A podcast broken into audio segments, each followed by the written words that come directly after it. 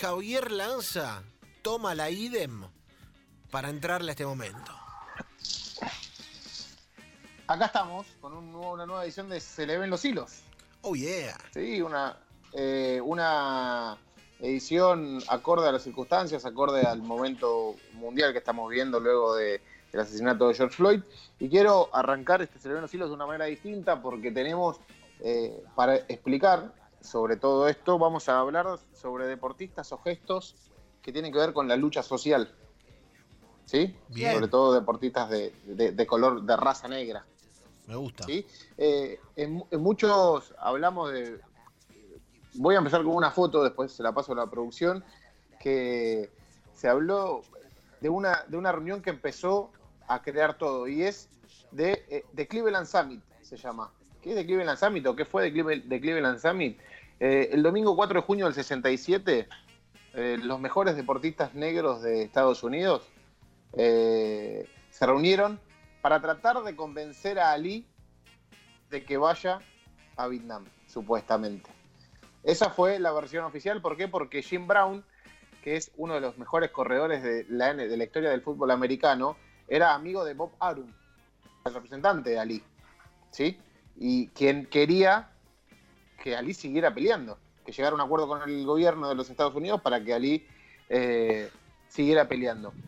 Eh, esa foto es muy poco conocida o, es, nombrada, pero no se le da la importancia necesaria que, podemos llegar a darle después de, conocer.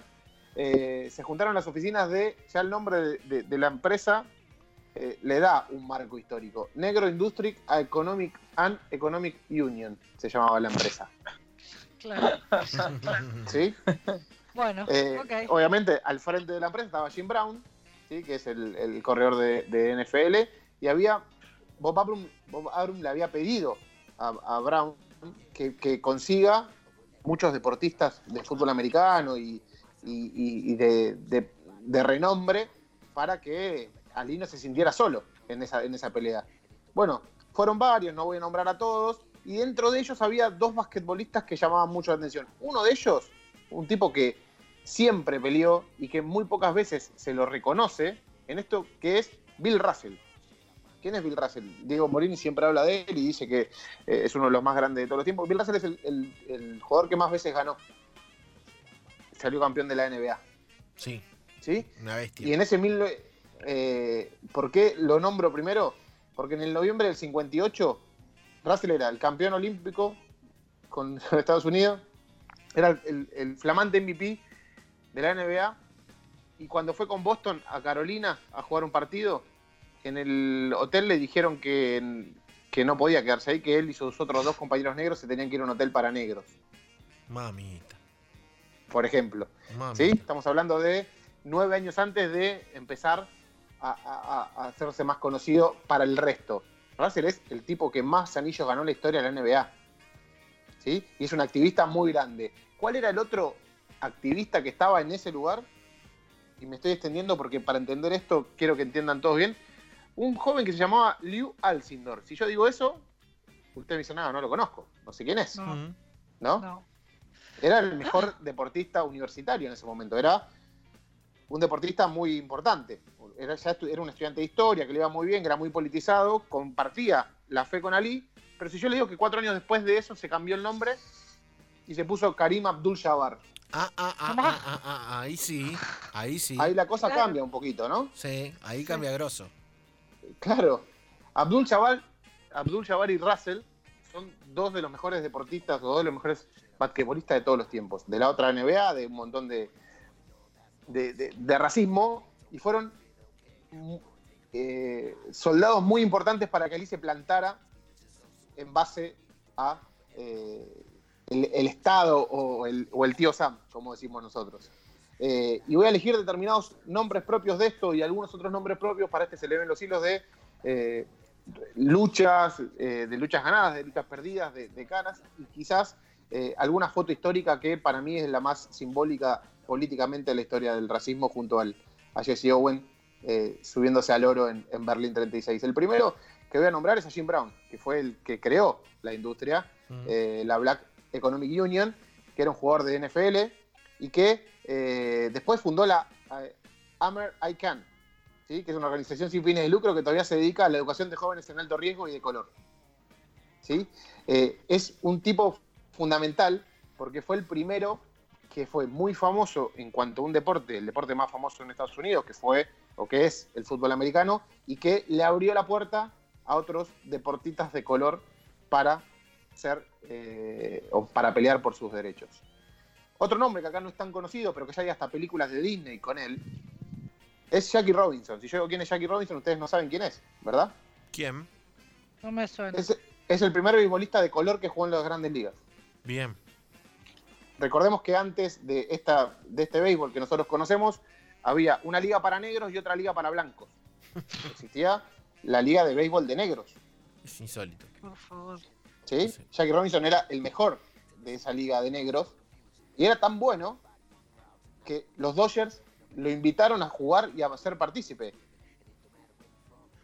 Pero ¿qué pasó? Hasta los propios compañeros de él pedían que lo echen del equipo. Qué boludez, Dios. Mamita. Nadie lo aceptaba, na- nadie quería que un negro juegue para con blancos, pero pasó un gesto en el 1947, después les voy a pasar la foto, que es que un compañero cuando todos lo insultaban en Cincinnati, decían que era un mono, que se tenía que morir, que no podía jugar con blancos, lo que sea, se acercó uno de los compañeros y lo abrazó delante de todos. Él se, se cambiaba en un lugar distinto, no compartía vestuario, o sea, era todo hasta que un compañero se acercó y lo abrazó. Y ese gesto del compañero, de apellido Riz, es una de las, imagen- de las imágenes más recordadas en la historia del béisbol y es conmemorado en una estatua en Coney Island. En Coney Island está la estatua de Riz abrazando a Jackie Robinson eh, en ese momento para mostrar esa aceptación. Tras la muerte de Jackie Robinson en el 72, la esposa creó la Jackie Robinson Foundation para apoyar a los jóvenes desfavorecidos que tengan estudios. Y el 15 de abril se conmemora el día de Jackie Robinson en, la- en la- en las grandes ligas y todos los jugadores de todos los equipos juegan con el, con el número 42 en su honor. Qué locura. O sea, para- hablando de tipos increíblemente que cambiaron la historia. Para mí la paso, y esta es la más larga, porque después voy a hablar de Kaepernick y de Ali, a pesar de que no tengo tanto tiempo. Si yo digo Panteras Negras, ¿ustedes a dónde se trasladan? Al Black Power. Al Black Power, a México 68, a la, a- a- Puño en al podio de, de los 200 metros eh, de velocidad. Tommy Sí. Smith y John Carlos, ¿sí? Dos nombres eh, típicos que tienen un montón de, de historia que eh, se animaron en medio de- del segregacionismo racial a levantar su puño izquierdo con un guante enfundado en un guante negro de cuero y bajando las cabezas haciendo el gesto que hacían los Panteras Negras debido a los conflictos raciales que había en su país. ¿Qué, pasó con ellos? Obviamente, fueron regresados antes de tiempo, donde los juzgaron severamente, su caso sirvió para dar a conocer la injusticia, pero el, caso tiene muy detalles increíbles. ¿Por qué, por ejemplo, se pusieron un, un guante cada uno nada más? Porque John Carlos años después dijo, ese día me olvidé mis guantes en el cuarto. Y Tommy Smith subió con el guante derecho y yo con el izquierdo porque al final el mensaje era más fuerte. Dijo. Pero después, ellos dos solos no estaban. ¿Sí? Porque todos recordamos a, John- a Tommy Smith y a John Carlos, pero esos dos no solamente, los podios son de tres. ¿Quién era el tercero?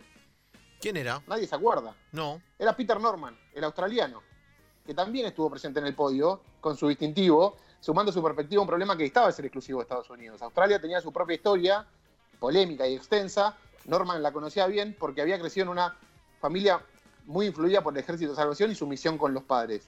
La decisión de este aprendiz de carnicero de mostrarse a su modo con la cabeza en alto da un enorme realza al significado del momento. El tipo alza la cabeza para que los otros dos se noten que estén con la cabeza baja. eh, Claro. baja. Mm, es Y la idea, de, de hecho, la idea de que Smith y, y Carlos usaron un solo guante fue de él. Mirá, mirá como el tipo desde su lugar además eh, no, no- no buscó figurar él, sino ser complementario al reclamo. Sí, pero después los tres sufrieron eh, de manera distinta las consecuencias de su valentía. A los tres les costó ser volver aceptados a las filas olímpicas. Por ejemplo, en Sydney 2000, a Peter Norman, que era uno de todos los, llamaron a todos los medallistas de la historia de Australia y a Peter Norman no lo llamaron. Mamá. Y cuando Peter Norman murió en el 2006, ¿saben quién llevó, quiénes estaban para llevar su cajón? ¿Los otros dos? Tommy Smith y John Carlos. Mirá, Se hicieron cargo de llevar su Grosso. féretro. grosso, grosso, ¿eh? grosso. Eh, ¿cómo, cómo esos momentos fundacionales sellan algo que, que está implícito y cómo a veces vemos eh, la retrospectiva para atrás, Javi, de, de- de esas situaciones y creemos que están tan lejos y que fueron tan solucionadas y tanto en lo que nos estás contando vos como poniéndolo en dimensión actual, lo que ayer nos contaba Dieguito Morini en términos de NBA, vemos que ha cambiado mucho en muchos aspectos y en otros no ha cambiado casi nada. No, y, y hoy que estamos en esto, eh, tomo pocos casos para entender. Para mí, eh, eh, el más grande de todos los tiempos, siempre lo digo, fue Mohamed Ali. Sí. ¿sí? Y Mohamed Ali siempre decía que él no iba a ir a una guerra a 10.000 millas de casa a asesinar y quemar otra nación pobre, porque solamente querían seguir dominando los blancos. Mm, Y que el verdadero enemigo de, de él y de su gente estaba dentro del país y no afuera. sí. Eso le, le logró que a Ali le sacaran su licencia de boxeo. Antes la licencia de boxeo la, la daba eh, eh, la agencia de Nueva York solamente. Sí, y, Se la sacaron, y no, pudo, no pudo combatir y Ali se retiró en el mejor momento de su vida Claro, boxística. nos- nos 25 perdimos los me- años, los campeón, mejores olímpico, años. campeón olímpico, campeón mundial e invicto. Sí, sí, los mejores años de, de Ali no- nos perdimos. Por, eso, eh, y, digo, nos perdimos eh, en buena ley, porque la vigencia de su reclamo se extiende hasta estos días en los que vemos sus videos eh, replicados, bien lo hiciste vos en, tu cuenta de, Twitter, eh, y parecen más actuales que nunca. Sí, cuando Ali, jocosamente, lo que tenía Ali era que tenía un mensaje muy potente, pero además tenía un montón de cosas para decir e inteligente y los hacía pensar. Mm. Cuando Ali decía, ¿por qué todo lo bueno es blanco y todo lo malo es negro? ¿Por qué el gato negro da mala suerte y no el gato blanco?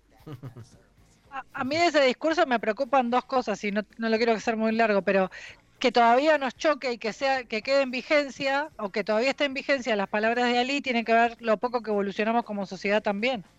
Sí, Claramente. sí. Es que no cambió mucho. Por eso creo que, que- que- que explotó todo como explotó. Sí. Eh, y quería eh, empezar, y como no tengo mucho más tiempo, quería decir, no digo de lo de Colin Kaepernick, pues es una historia que ya la hemos hablado mucho acá, eh, pero me quedo con la frase de no me voy a parar durante el himno para mostrar el respeto a una bandera en un país que oprime a la gente negra y a la gente de color, dijo cuando se le preguntaron después de arrodillarse en aquel partido en el 2016, que comenzó a ser el principio de su carrera, el principio del fin de su carrera, mejor dicho. Kaepernick hoy, eh, hasta Sport Illustrated sacó una, una tapa diciéndole, ¿y ahora? Con la cara de él. ¿Qué van a decir? ¿Qué va a decir la NFL que saca mensajes diciendo "A- apoyamos la lucha cuando están tienen vetados a, a su cara más grande a la hora de, de luchar por los derechos igualitarios? Y ayer quiero decir algo, más allá del se le ven los hilos y Mohamed Ali y todo, ayer uno de los mejores maricales de campo de la NFL, Drew Brees, de los Santos de, de Nueva Orleans, dijo que él no, no conocía o no eh, dejaba que nadie se, se mofe del himno eh, de Estados Unidos.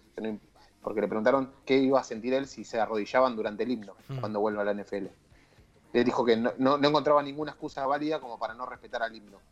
Eh, los propios compañeros de él salieron a decirle que era un No, tipo, un incoherente y un, un forro, básicamente. Claro. Eh, lo cual, estamos hablando de uno de los tres mejores maricales de campo de la NFL, ¿sí?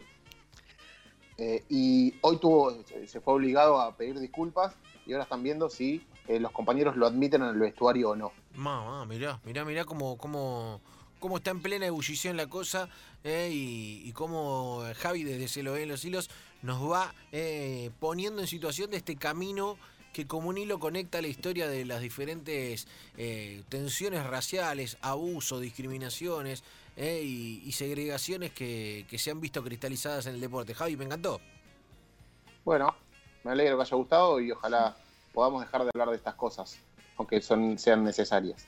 Así es, así es. Eh, mucho más que poner una fotito negra y quedar bien en Instagram, contar las historias, eh, darle la dimensión correcta. De eso se trata lo que hace Javier Lanza.